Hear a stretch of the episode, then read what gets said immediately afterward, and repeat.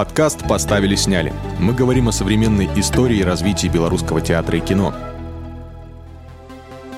Мы будем говорить о кино. Кино документальном. А документальное кино – это всегда про то, что больно. Это время оттепели, когда многое было можно.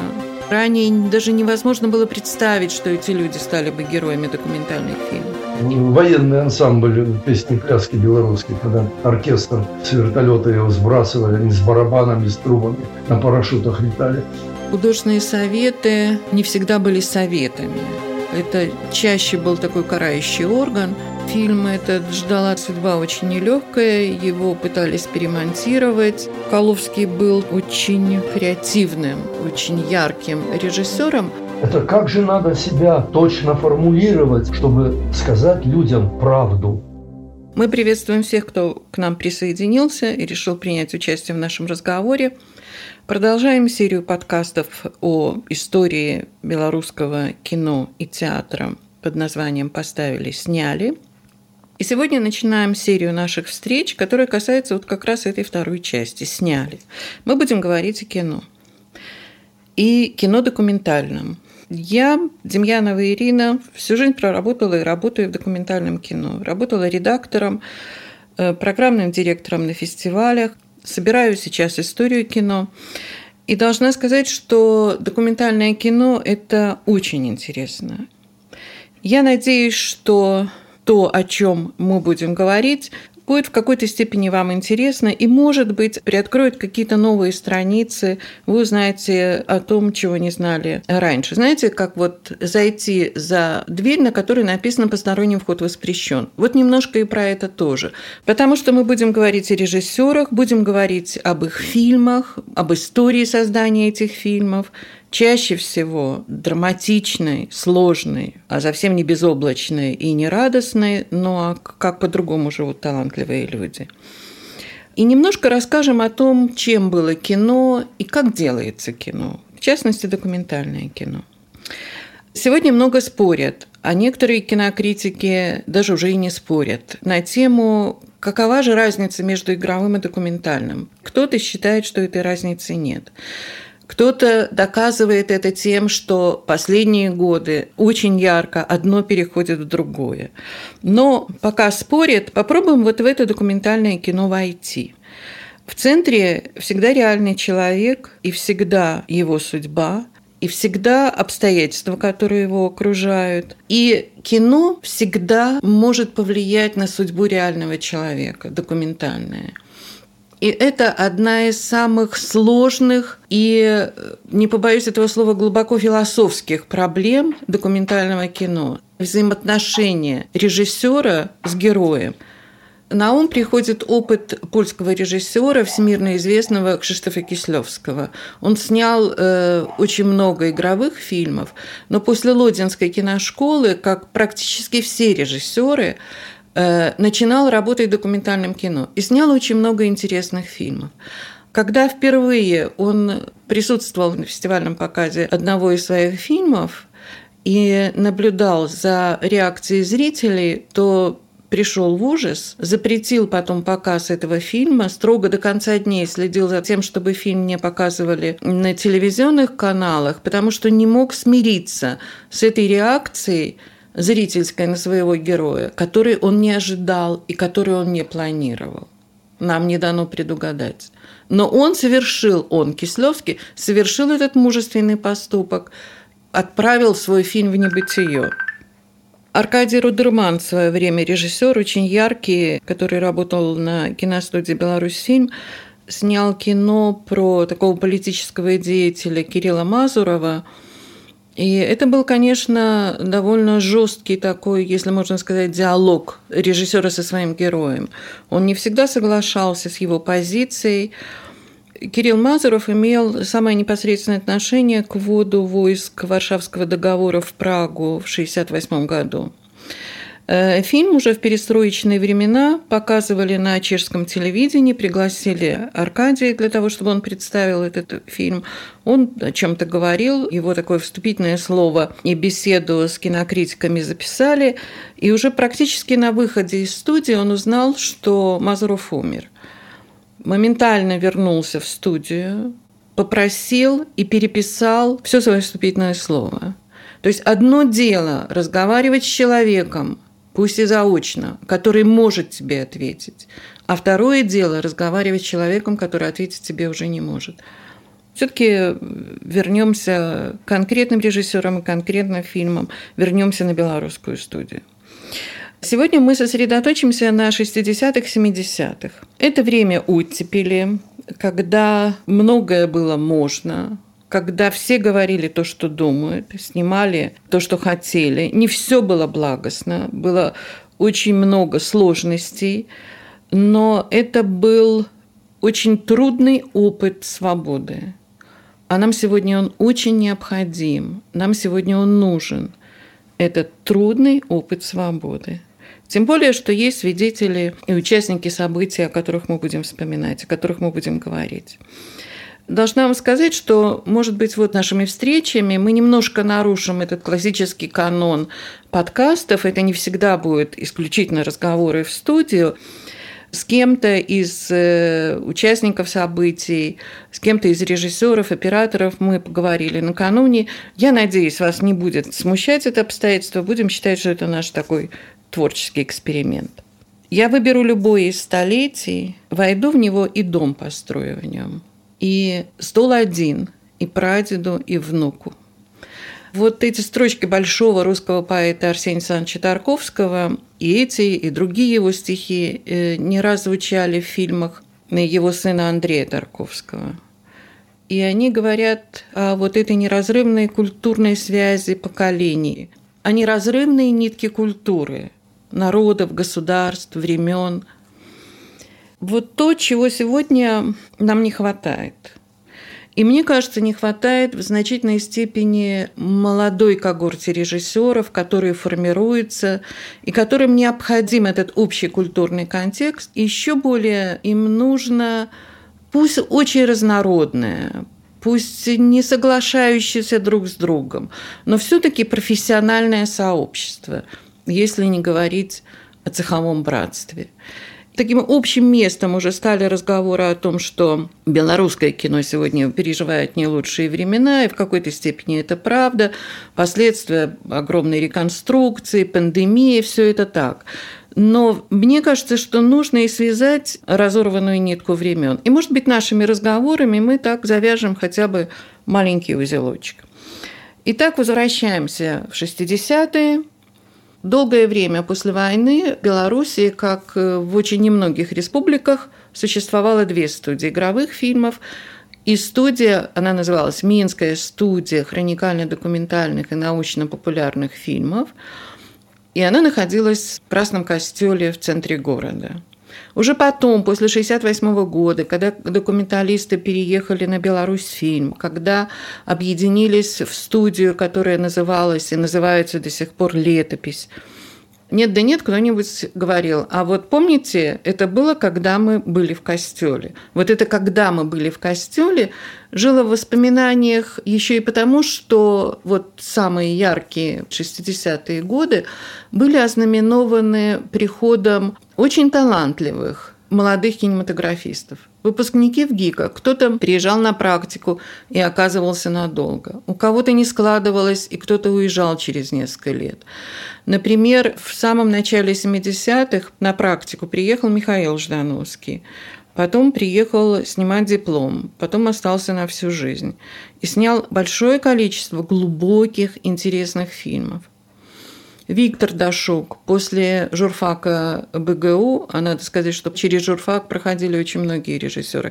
Потом они учились кто в Авгике, кто на высших курсах.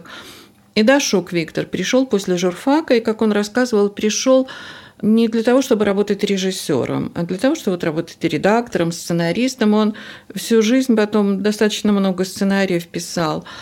Но вот как-то остался надолго, работал ассистентом режиссера, всю свою жизнь проработал э, на студии «Летопись». И снял один из самых знаковых фильмов, вернее, цикл фильмов «У войны не женское лицо». А еще начинал с фильмов э, «Я в огненной вёске». И начинал он вместе с Брылем, Адамовичем и Колесником, белорусскими писателями. Вообще одна монтажер, которая работала в то время в Красном костюле на студии документальных фильмов, она говорила, Весь союз писателей приходил к нам в костюл. И это правда. Сегодня, когда перелистываешь хроникальные материалы и документы, интересно читать рукописные отзывы на сценарии Кулешова, Лужанина, Лынькова. Действительно, весь союз писателей работал и в игровом кино, и в документальном. Ну, вот немножко о том, из чего складывалась тематика фильмов и что же снимали на этой Минской студии документальных и научно-популярных фильмов. Надо вам сказать, что вот в тех же архивных документах каждый год можно найти такое рекомендательное письмо директорам киностудий, которые рассылались на все киностудии Советского Союза с напоминанием о том, что фильмы должны сниматься на высоком идейно-художественном уровне, что к созданию фильмов должны привлекаться профессиональные люди, указывался предположительный список тем, на которые следовало бы снимать документальное кино. Надо сказать, что эти темы определены были достаточно широко. Там, ну, например, там, фильмы о деятелях искусства, или фильмы о литературе, или фильмы для детей. Но характерно то, что первой строчкой всегда стояли фильмы о Владимире Ильиче Ленине. И еще характерно то обстоятельство, показательно, вернее, то, что письма эти, рекомендации, подписывал не кто-нибудь, а министр культуры СССР. Вот в те годы, о которых мы говорим, это была Екатерина Фурцева. Такой легендарный министр, с которой связано много и драматичных, и трагических, и, ну, и как бы таких э, ярких моментов э, развития культуры того времени. Так вот, рассылались эти рекомендательные письма, потом утверждались тематические планы, которыми на эти письма отвечала киностудия. Надо сказать, что снимали фильмы документальные, научно-популярные, а еще были фильмы технико-пропагандистские. Если проще говорить, это такие заказные фильмы. Режиссеры и операторы называли эти фильмы «Болты в томате». То есть о, о чем только не снимали. Всевозможные ведомства, заводы, колхозы заказывали фильмы, перечисляли на киностудии деньги, и режиссеры должны были снимать вот, вот такие, ну, как бы учебные фильмы, фильмы, объясняющие какие-то сложные обстоятельства, технические, научные. Надо сказать, что снимали обо всем. Вот, например, эм, буквально несколько названий – один из фильмов назывался «Развитие устной речи у детей дошкольного возраста». Второй фильм назывался «Картофелеводческое звено». Третий фильм назывался «Автоматическая обработка корпусов гидроизоляции ЦС-75». Звучит вообще как китайская грамота. Но я говорю вам об этом не как анекдот, а для того, чтобы было понятно, что вот чтобы снять кино на эту тему, про то, как развивать устную речь у дошкольников – это ж нужно было во все это вникнуть, это понять, сколько всего прочитать, поговорить со специалистами. И это входило естественным образом в обязанности режиссера.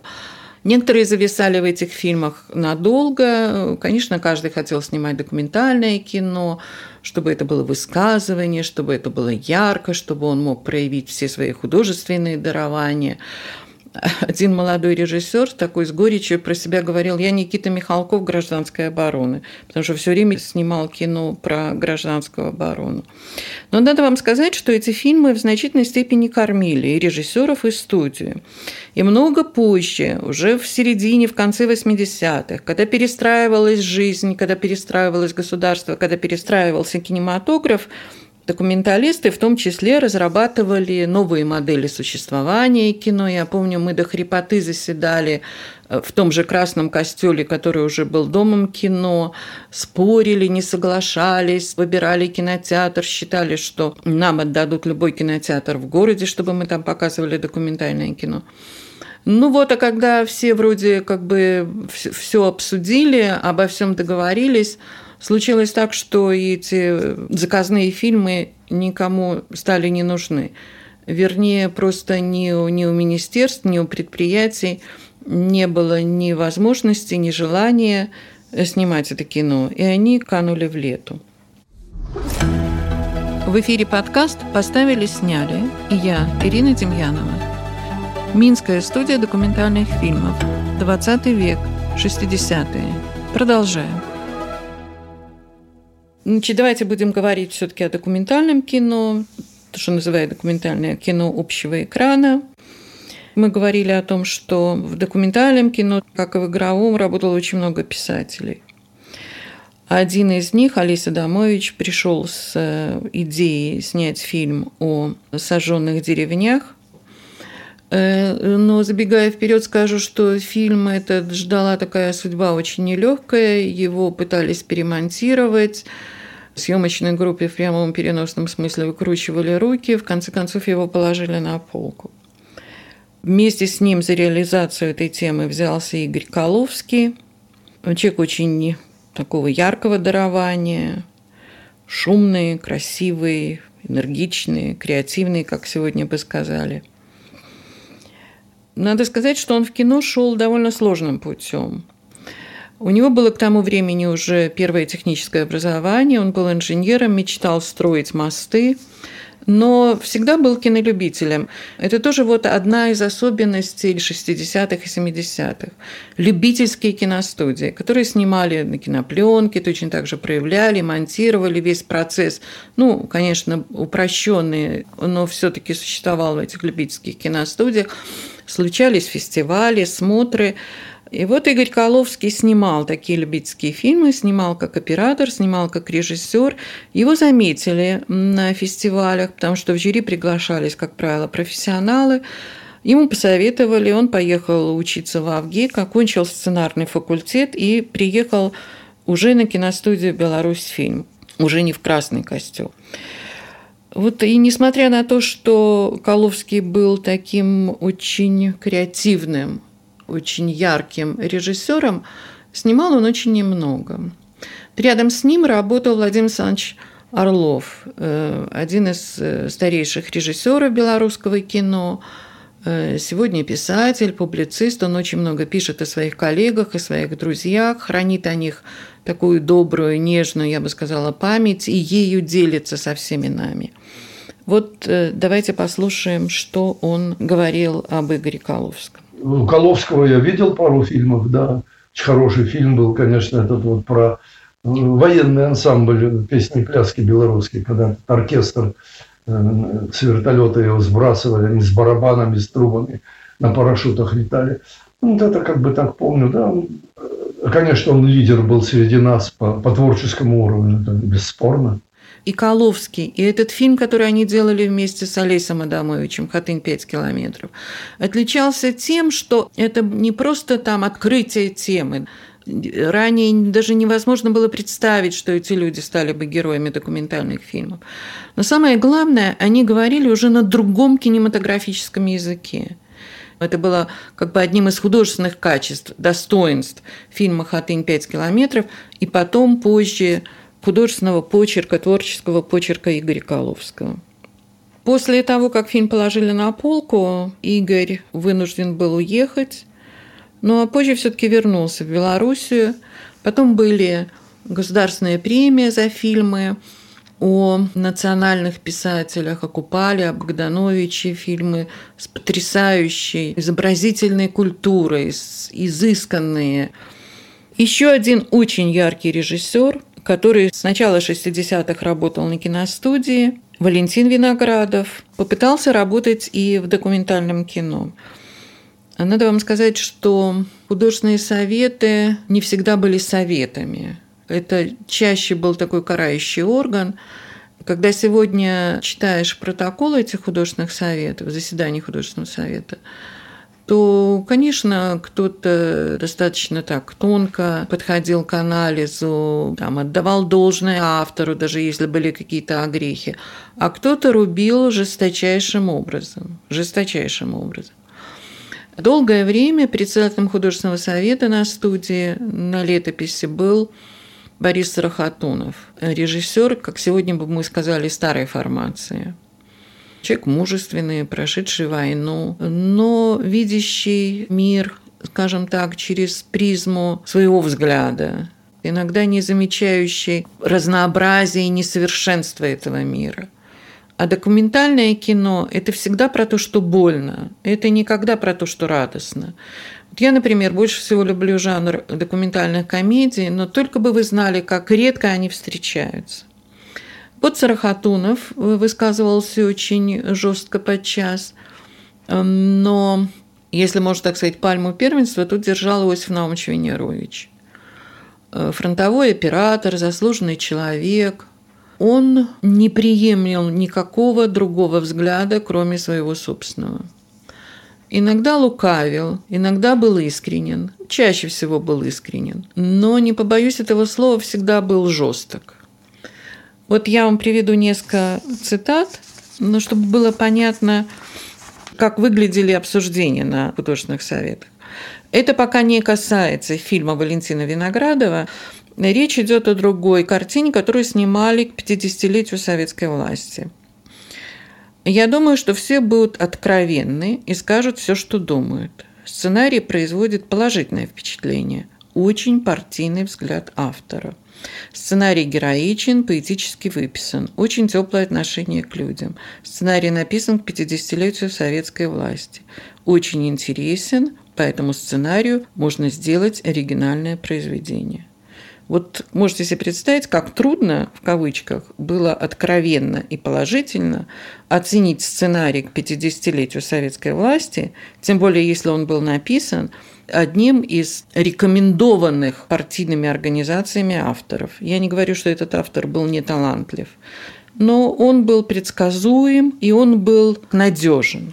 Вот приблизительно на таком художественном совете обсуждался сценарий Валентина Виноградова, который так, судя по описанию, текста, к сожалению, не сохранилось в архиве, касался темы исторических архитектурных памятников. На первом документе, где упоминается Валентин Виноградов, написано, что худсовет переносится из-за отсутствия автора. И я так про себя подумала, ну, наверное, молодые, бесшабашные. Наверное, думаю, он как бы так писал это халтурно. Но потом в этом разубедилась, и мне самой стало стыдно за эту свою точку зрения. Потому что встречался еще один сценарий, еще одно обсуждение, еще одно обсуждение, и даже менялись названия этого фильма. И в конце концов стало понятно, что Валентин Виноградов написал три варианта сценария документального фильма. Причем обвиняли его во всем. Кто-то не принимал жанр, который он предлагал. Он хотел в жанре такого современного кинопутешествия посмотреть на памятники истории архитектуры. «Путешествие в прошлое» – одно из названий, название уже третьего варианта сценария Валентина Виноградова. Надо вам сказать, э, объяснить, почему мы вспоминаем именно его, потому что Валентин Виноградов был одним из самых ярких и талантливых и самобытных режиссеров. Э, в 1961 году он начал работу на студии, снял несколько игровых фильмов. К 1966 году уже были фильмы «День, когда исполняется 30 лет», который не ругал только ленивый. Был фильм «Письма к живым». Позже Виноградов снимет фильм Восточный коридор, который не приняли вышестоящие органы. Сам Виноградов вспоминал, на студии акт о завершении работ подписали, а фильм касался Минского подполья, Минского гетто. Поехали показывать в Центральный комитет партии. И там возмутились до такой степени, что главный начальник вышел, не досмотрев кино и хлопнув дверью а те, кто остались, в буквальном смысле слова порвали этот акт о завершении работ. И я думаю, что вот к этому времени, когда Виноградов пытался начать работу в документальном кино, может быть, для него это была какая-то отдушина, может быть, ему это было очень нужно. Но вот по настроению, потому как проходили эти редакционные художественные советы на летописи, чувствовалось какое-то такое предвзятое отношение к нему. Э, в конце концов, э, фильм так и не приняли, не приняли идеи, не приняли разработки. И вот э, очень характерное постановление, которое было записано после заседания художественного совета. Постановили с автором Виноградовым расторгнуть деловые отношения. ну, так могли сказать чужие люди о чужом человеке. Но так нельзя было говорить о коллегах. А в художественном совете были коллеги, режиссеры, операторы и редакторы. В подкасте «Поставили, сняли» мы говорим об истории белорусского документального кино. С вами Ирина Демьянова и кинорежиссер Владимир Орлов. Но не у всех была такая драматичная и тяжелая судьба. Снимались все-таки фильмы, и фильмы замечательные. Некоторые из них принимались легко, но никогда эти фильмы не давались режиссерам легко.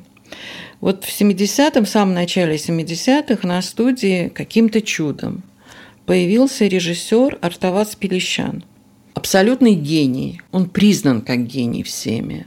Он, к сожалению, очень немного фильмов снял за свою жизнь. Слава богу, жив-здоров. И вот буквально в прошлом году на фестивале в Амстердаме показывали его новый фильм. Это единственная работа за последние 20 лет. Когда я спрашивала у него, каким чудом он оказался в Минске, он говорит, я не помню. Но это вот такое было броуново движение режиссеров с одной студии на другую. Фильм короткий, десятиминутка, называется «Обитатели».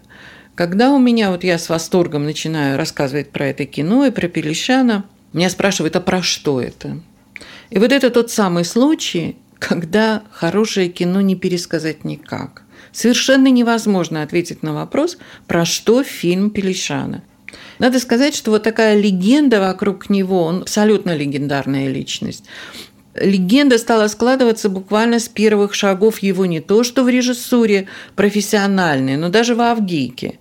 Во-первых, ему на третьем курсе предложили выписать диплом, потому что его учить уже нечему. А во-вторых, выписали диплом, в котором было написано режиссер игрового кино, хотя он игровое кино на тот момент не снимал, режиссер документального кино и режиссер телевидения. Вот такой человек, Артавац Пелишан, приехал на студию, снял десятиминутку под названием «Обитатели». Чаще всего в его фильмах очень много архивного материала, того, что мы называем хроникой. И фильм «Обитатели» не исключение. Но есть совершенно потрясающие красоты планы, которые они снимали здесь, в Минске, в Белоруссии. И вот если судить по тем немногочисленным документам и материалам, которые сохранились в архиве, то один план, он такой литмотивный в этом фильме, надо сказать, что вообще э, Пелишан – автор такой теории дистанционного монтажа когда один план повторяется, ну, разбросан по всему фильму, и каждый раз э, эмоционально воздействует все сильнее и сильнее, открывает какие-то новые смыслы того, что мы видим. Так вот, такой план он снимал здесь, Ему нужно было особенное изображение, которое можно было сделать только в цехе комбинированных съемок в нашем цехе комбинированных съемок на Беларусь фильме такого не делали. И вот для этого короткого, десятиминутного фильма, для того, чтобы распечатать и обработать всего один план, который длится там, ну, полторы минуты в фильме, делали заказ, отвозили материал на Ленфильм в их цех комбинированных съемок, и там э, продолжали работать. Это фильм, конечно, абсолютная жемчужина нашего кино. Это черно-белый широкоэкранный фильм. Конечно, его нужно сейчас отреставрировать, потому что даже оцифровка ничего не даст. Э, нужно отреставрировать, но, к сожалению, Сегодня мы еще реставрацией не занимаемся, это очень дорогое удовольствие, но будем надеяться, что когда-нибудь это произойдет. Вообще изобразительная культура белорусского документального кино была на высочайшем уровне. Благодаря в значительной степени тому, что на студии после ВГИКа приехала целая когорта очень талантливых операторов. Одним из них был Юрий Елхов.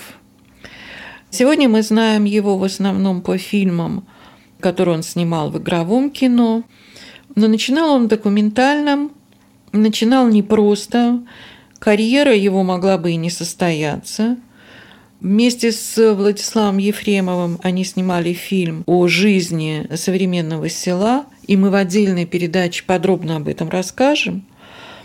Э, и фильм этот э, не просто не принимали. Э, фильм перемонтировали, отстранив всю съемочную группу. А самое главное, повесили на Илхова ярлык оператора, который снимает антисоветское изображение. Приблизительно в то же время пришел на студию Анатолий Заболоцкий. Пришел почти случайно. Он хотел э, из ГИКа на практику приехать на Ленфильм, потом хотел распределиться на Ленфильм.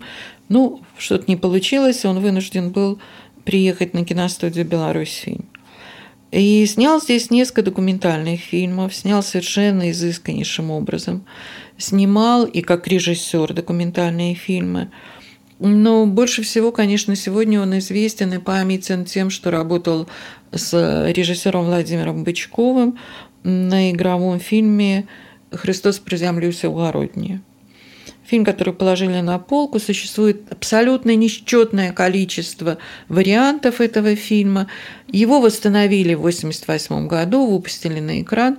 Восстанавливала его студия Игоря Михайловича Добролюбова, но, к сожалению, они, а вот восстановлением этого фильма занимались редакторы Вячеслав Ивановский, Вера Гончарова, вместе с Владимиром Бычковым – они не могли найти первого авторского варианта. И сегодня он существует в N каком-то варианте, нельзя сказать каком, втором, третьем, четвертом, но который, конечно, в значительной степени отличается от того, что поначалу сделали и Бычков, и Заболоцкий.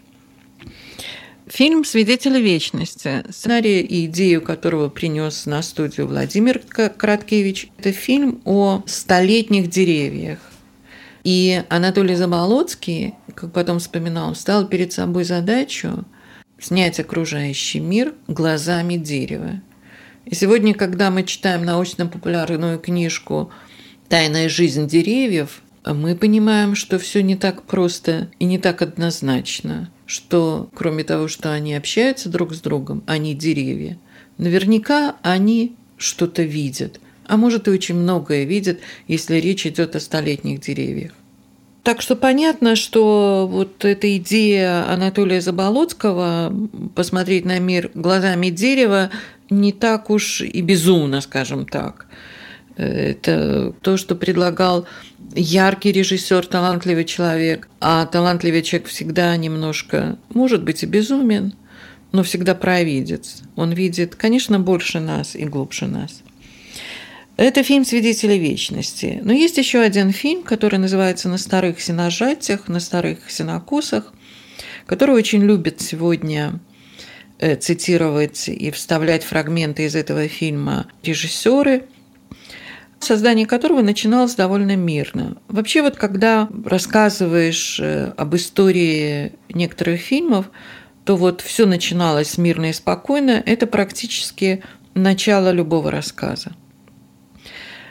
Может быть, это вот еще один аргумент в споре, в дискуссиях о том, есть ли разница между игровым и документальным, и не одно ли это и то же.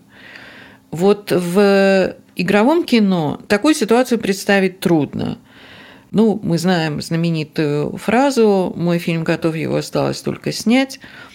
Вот в документальном кино так не бывает в документальном кино потом жизнь так меняет и взгляд, и сюжет, и отношение авторов к материалу, иногда до неузнаваемости. Но авторы фильма на старых синокосах как бы не, не, не ожидали чего-то такого невероятного, как бы все было по плану. Самым неожиданным было то, как этот фильм принимали на худсовете начинали очень даже доброжелательно. Вот на Редсовете э, говорили о том, что сценарный отдел отмечает высокую поэтичность либретто, поэзия труда колхозной деревни на безбрежных далях белорусской земли, где традиции прошлого продолжаются в сегодняшнем дне светлом и поэтическом. Вот с такими как бы ожиданиями фильм запускался в производство – и надо вам сказать, что вот когда смотришь этот фильм сегодня, ты не находишь противоречий в том, что от него ждали, и в том, что получилось в результате. То это фильм о Полесской деревне, о обыкновенной жизни этой деревни, Синокосы, половодья, дети, свадьбы, старики. То есть э, действительно очень красивая, но не то что умильная. Это такая поэма о современной деревне. Ни, никакого там нет критического взгляда, который присутствует э, и совершенно справедливо в некоторых фильмах о том, как, как жила деревня. И тем не менее, на художественном совете, как только посмотрели вариант фильма, стали сразу говорить, для кого и для чего сделан этот фильм, что мы проповедуем, что показываем. Натурализм никогда не считался искусством. Этот фильм искажает нашу советскую действительность. Его с удовольствием приобретет любая капиталистическая держава с тем, чтобы опорочить Советский Союз. Да более знакомая риторика. Э, надо сказать, что кто-то защищал это кино. Очень смешно защищала его редактор этого фильма. Она говорила о том, что почему он порочит действительность. Я не знаю. Посмотрите на этих людей. Они хорошо одеты, они хорошо питаются. Я не вижу порочащего советскую власть. Сценарный отдел считает возможным принять этот фильм и отнести его к первой группе оплаты первая группа, вторая или третья, это достаточно серьезная была оценка, потому что она знаменовала собой величину гонорара. А режиссеры не были богатыми людьми, ни режиссеры, ни операторы. И поэтому, когда разница в два раза в деньгах, которые ты получишь за фильм, принятый по первой категории, или за фильм, принятый там по третьей категории, все это было существенно, это было важно. Но в данном случае уже разговор, я думаю, шел не, не только об этом, и, может быть, совсем не об этом. Э, вот несмотря на то, что этот фильм ассоциируется и сегодня, как бы говорят, фильм Заболоцкого, на самом деле фильм этот снимал режиссер молодой, недавно приехавший на студию Никита Хубов. Вот он, например, на этом худсовете говорил, я не могу отказаться ни от одного плана, ни от одной фотографии это значило бы конец фильма.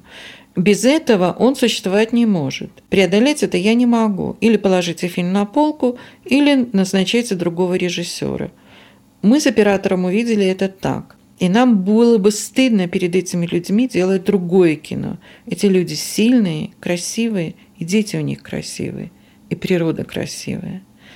Вот возвращаясь к тому, о чем мы начали – о взаимоотношениях автора и героя в документальном кино. И об этом тоже мы говорили с Владимиром Александровичем Орловым. Вот сейчас мы послушаем, что он думает по этому поводу. Фундаментальные профессии. Это строитель, это врач и учитель. Вот мы с вами учителя, потому что мы прямо или косвенно как бы просвещаем людей. Я, например, себя считаю учителем.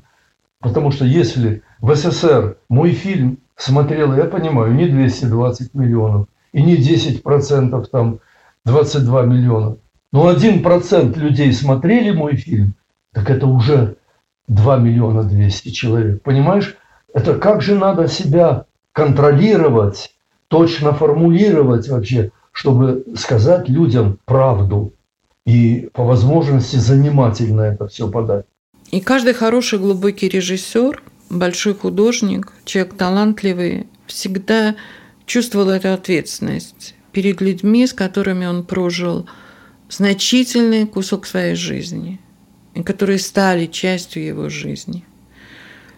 И это всегда случалось в документальном кино, если мы говорим об интересных фильмах, если мы говорим о талантливых людях. Мы благодарны за то, что вы провели это время с нами. Надеюсь, это было не бесполезно, надеюсь, это было интересно. Но самое главное то, что мы вспомнили совершенно замечательных, ярких людей, ярких, талантливых, глубоких и добрых. С вами была Ирина Демьянова, автор цикла рассказов об истории белорусского документального кино. До встречи через неделю. Подкаст «Поставили-сняли». Мы говорим о современной истории и развитии белорусского театра и кино. Слушайте нас на подкаст-платформах, обсуждайте выпуски в наших аккаунтах в соцсетях. Все ссылки в описании. До встречи!